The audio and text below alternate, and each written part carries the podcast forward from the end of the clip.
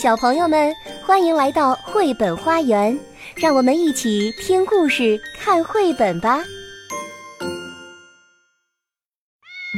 各位小朋友，你好，我是 Benjamin 叔叔，好久不见。今天我要和大家一起来分享的这个故事的名字叫《猫儿事务所》，关于某个小衙门的幻想。作者是日本的宫泽贤治，日本的黑井健绘画，周龙梅、彭怡翻译。星星出版社出版。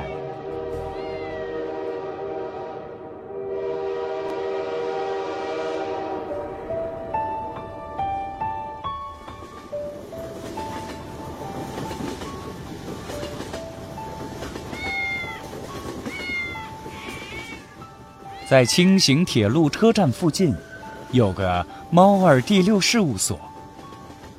这里的主要工作是。调查猫的历史和地理。文书们都穿着黑缎短褂，相当受尊敬。所以，一旦有哪位文书因为某种原因而辞职，附近年轻的猫儿们都会争先恐后，拼命想挤进去。不过，这家事务所的文书一直以来只有四个。众多猫儿当中，只有写字读诗都是最出色的那只才会被录用。事务所的事务长是一只大黑猫，虽然有点老糊涂了，但眼睛里好像铺了一层层的铜丝，看上去十分威严。再来看看他的部下们，第一文书是一只白猫。第二文书是一只虎皮猫，第三文书是只花猫，第四文书是只灶炕猫。灶炕猫不是生来就叫做灶炕猫，它本来跟别的猫没什么两样，只不过有个怪病，就是一到晚上就要钻到灶炕里去睡觉。它浑身被煤灰弄得脏兮兮的，特别是鼻子和耳朵上总是沾着炭灰，黑乎乎的，看上去有点像梨子。所以，别的猫都特别讨厌它。按理说，不论它的学习成绩多么优秀，都是当不上文书的。可因为这家事务所的事务长也是一只黑猫，所以灶炕猫居然从四十名候选者当中意外的入选了。一张铺着红绒布的桌子摆在宽敞的事务所正中央，黑猫事务长四平八稳的坐在那里。右手是第一文书白猫和第三文书花猫，左边呢是第二文书虎皮猫和第四文书灶炕猫。他们的面前各自摆着一张小桌子，一个个规规矩矩地坐在椅子上。不过话又说回来，对猫来说，地理和历史。究竟有什么用呢？事情是这样的：黑猫事务长的手插在兜里，倚靠在座位上，叫道：“进来吧。”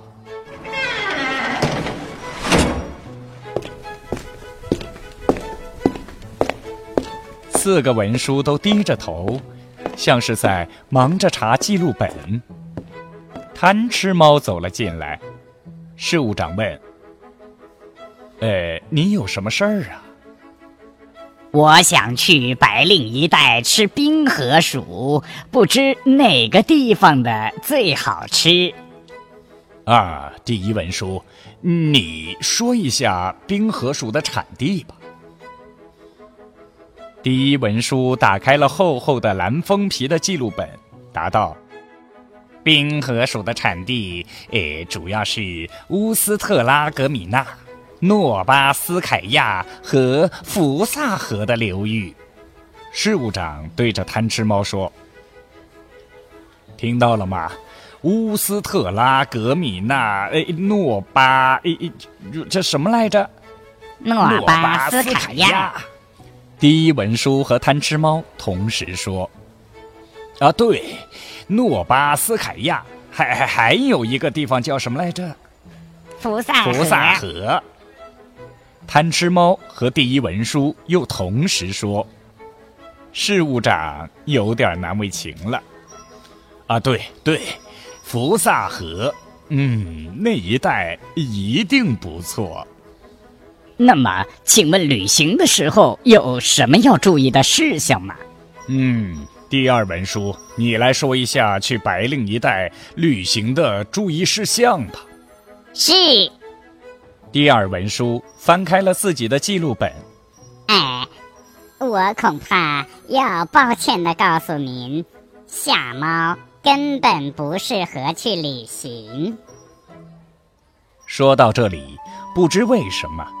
大家一起扫了一眼灶炕猫，东猫也要格外小心，在函馆附近有被马肉诱惑的危险，特别是黑猫。旅行中如果不充分表明自己是黑猫的话，常常会被误认为是黑狐狸，也被追得无路可逃。好了，情况就是这样的。你不像我们是黑猫，所以不用过分担心，只要在函馆提防一下马肉的诱惑就行了。好的，那么对了，那边还有什么有权有势的人物吗？呃，第三文书，你列举一下白令一带有权有势者的名字吧。是，嗯。白令，白令，哎，有了，有了，一位叫做托巴斯基，另一位名字叫肯佐斯基，一共有两位。托巴斯基和肯佐斯基是呃什么样的人物来着？第四文书，你来大致描述一下托巴斯基和肯佐斯基的情况吧。是。第四文书，灶炕猫已经翻开了记录本，等在那里了。两只短短的手分别插在有托巴斯基和肯佐斯基的地方，这让事务长和贪吃猫佩服不已。可其他三位文书却轻蔑地瞥了他一眼，发出一声冷笑。灶炕猫一丝不苟地读了起来：“托巴斯基酋长。”德高望重，目光炯炯有神，言语略显迟钝。肯佐斯基是一个富翁，言语略微迟钝，但目光炯炯有神。啊，这下我明白了，谢谢。贪吃猫走了出去。猫儿事务所的工作大致就是这个样子的。对猫儿们来说，它还是提供了不少便利。不过，刚才讲的那件事情过去正好半年的时候，这家第六事务所被废除了。原因嘛，大家可能已经察觉到了，就是其他三个文书太痛恨第四文书造抗猫了，特别是第三文书花猫。他总是想抢灶炕猫的工作，灶炕猫也想赢得大家的欢心，可总是适得其反。比如有一天，邻座的虎皮猫拿出饭盒来放在桌上，正打算吃午饭，突然一阵睡意袭来，他很想打个哈欠，于是虎皮猫用力伸开两只短爪。打了一个大大的哈欠，这倒没什么，因为这在猫儿们之间，即使当着长辈的面也不算失礼。不过，就相当于人们摸摸胡须而已。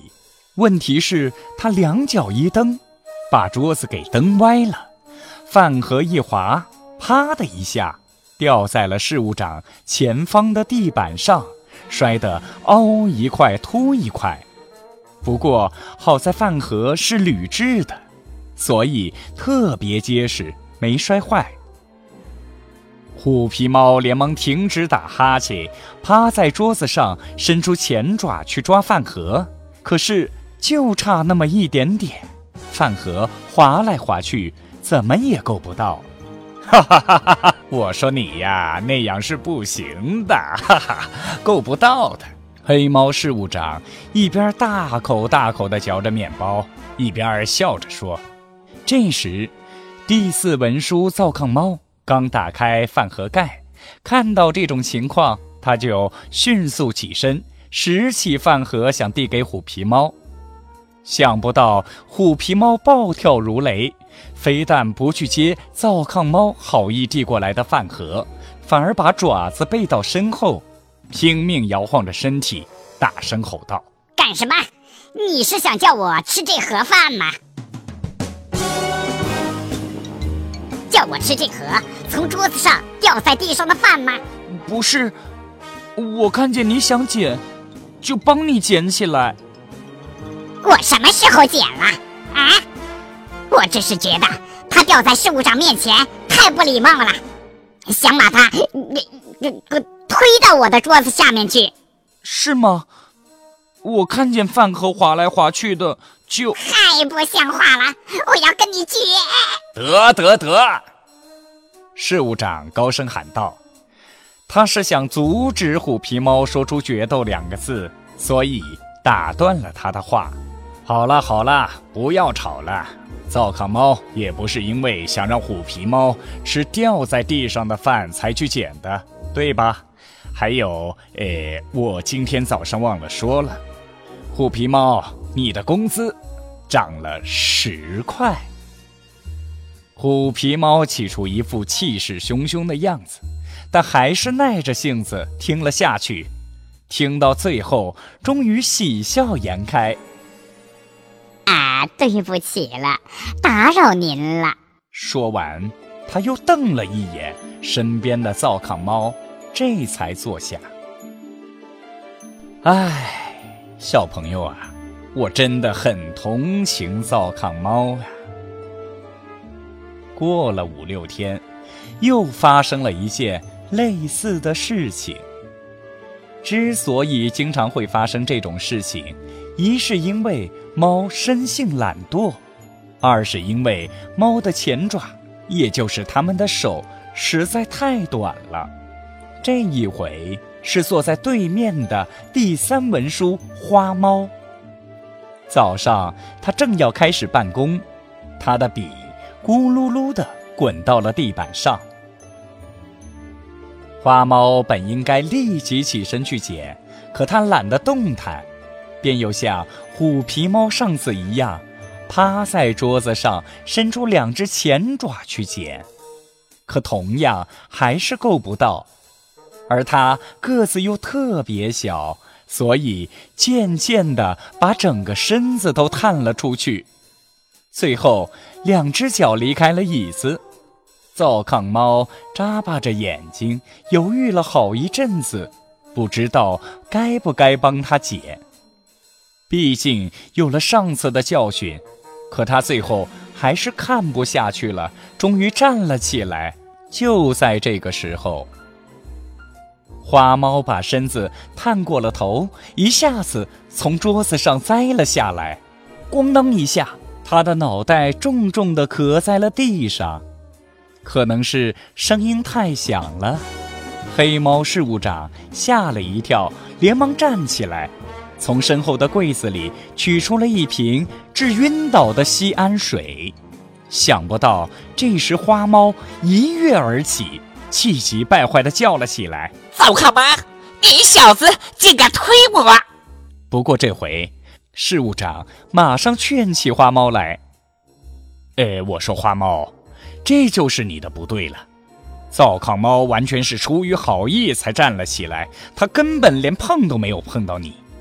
哎，区区小事，有什么大不了的？来呀！”哎，快把山道单的搬迁报告，呃，那个、那个、那个，呃，什么报告也都都拿给我吧。说着，事务长就去忙自己的工作了。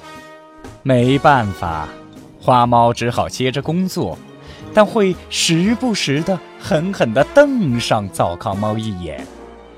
就是这么一种情形，你说灶炕猫有多痛苦吧？为了变成一只普通的猫，灶炕猫不止一次试着想在窗外过夜。可到了半夜，总是冻得一个喷嚏接着一个喷嚏，没办法，它只好又钻回了灶炕里。为什么灶炕猫那么怕冷呢？因为它的皮毛太薄了。为什么它的皮毛太薄了呢？由于它是夏天出生的，没办法。灶炕猫想，都是我自己不好。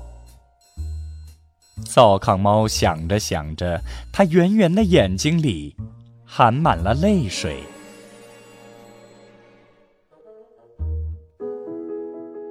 不过，一想到事务长对自己这么好，其他的灶炕猫们也因为自己在事务所工作而感到骄傲和高兴。灶炕猫就想：再痛苦，我也不能辞职，一定要挺过去。他一边抽泣，一边握紧了拳头。可是灶炕猫万万想不到，那个事务长居然也靠不住了。这是因为，猫只是看上去挺聪明的，其实很笨。有一次，灶炕猫不走运，感冒了。大腿肿得有碗口那么粗，疼得走不了路，只好请了一天假。他痛苦不堪，望着库房小天窗射进来的黄光，揉着眼睛，整整哭了一天。这一天的事务所的情形是这样的：工作的间隙，事务长自言自语地说：“哎呀。”今天灶炕猫怎么没有来呢？可够晚了吧？白猫说：“ 哼哼，怕是跑到海边去玩了吧？”虎皮猫说：“不对，一定是去什么地方赴宴了。”今天哪里有什么宴会？事务长吃惊地问。他心里想：猫宴怎么可能不请自己？哎，说是北边有所学校举行什么开学典礼，是吗？黑猫不说话了，陷入了沉思。这个时候，花猫说：“凭什么？凭什么灶烤妈会受邀请呢？这你们就不知道了吧？最近老是有人请他，他还说什么下次该轮到老子当事务长了。”那些蠢货们害怕了，才没命的来讨好他。黑猫事务长叫了起来：“这是真的？”“当然是真的，不信你可以去调查呀。”花猫撅着嘴回答道：“岂有此理！我可是够照顾他的了。好吧，我自有办法。”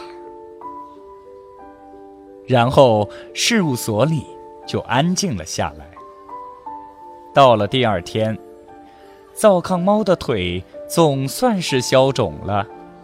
一大清早，他就迎着呼啸的大风，高高兴兴的来事务所上班。往常一到事务所，他就要抚摸自己那心爱的记录本的封面。然而今天，那些记录本却不在桌子上。而是分别摆在了对面和旁边的三张桌子上。灶炕猫的心顿时砰砰地跳了起来，它声音沙哑地自言自语道：“啊，昨天大家一定是忙坏了吧？”门开了，花猫走了进来。早上好，灶炕猫连忙站起身来打招呼。早上好。可花猫没吭声就坐了下来，然后装出很忙碌的样子，翻起了记录本。虎皮猫也进来了。早上好，灶炕猫又站起身来打招呼，可是虎皮猫根本不理他。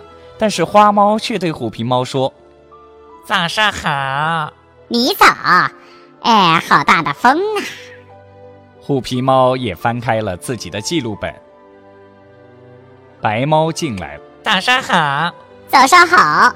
虎皮猫和花猫同时打招呼：“你们早，风够大的呀。”白猫也忙着自己的工作。灶炕猫有气无力地站在那里，默默地鞠了一个躬。可白猫却装作什么也没看见。哎呀，真是，呃，好大的风啊！黑猫事务长走了进来，早上好，早上好，早上好。三位文书迅速地站起来行礼，灶炕猫也茫然地站在那里，低着头，默默地行了一个礼。黑猫看都不看灶炕猫一眼，说道：“简直就像风暴一样。”说完就工作了起来。各位，今天我们要继续调查昨天没有查完的阿摩尼亚库兄弟的情况，并作出回答。第二文书：阿摩尼亚两兄弟谁到达了南极？一天的工作开始了。灶炕猫无言地垂下了头，没有记录本，他想回答也说不出来。是庞波拉利斯。虎皮猫回答道。黑猫又说：“好，那么谁再详细的叙述一下庞波拉利斯的情况？”啊，这是我的工作呀，我的记录本呢？记录本。灶炕猫急得快要哭了起来。庞波拉利斯，他是在南极探险的归途中死于，嗯，雅普岛海域，遗体海葬。第一文书读着灶炕猫的总记录，灶炕猫难过极了，脸颊酸溜溜的，他低下了头，忍受着强烈的耳鸣。事务所里如同沸水一般的忙碌着，工作进展得十分顺利，大家一言不发，只是偶尔才朝灶炕猫瞥上一眼。午休的时间到了。灶炕猫没有吃带来的盒饭，它一动不动地把手放在膝盖上，一直低着头。到了下午一点钟，灶炕猫终于忍不住了，抽抽噎噎地哭了起来。他哭哭停停，一直哭到傍晚，整整哭了三个小时。可是大家却好像什么都没看见似的。愉快地工作着。这时，猫儿们谁也没有发觉，有一个威风凛凛的金色的狮子出现在事务长身后的窗户外面。狮子用怀疑的目光朝里面看了一会儿，然后敲了下门，猛地冲了进去。猫儿们吓坏了，一个劲儿的在原地打转转，只有灶炕猫停止了哭泣，直直的站在那里。狮子用洪亮坚定的声音说道：“你们这些家伙在干什么呢？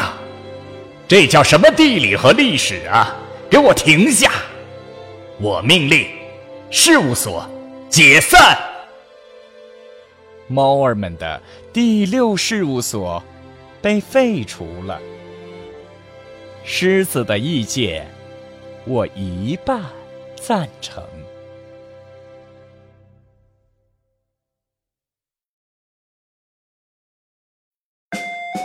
本节目由爱乐公益出品。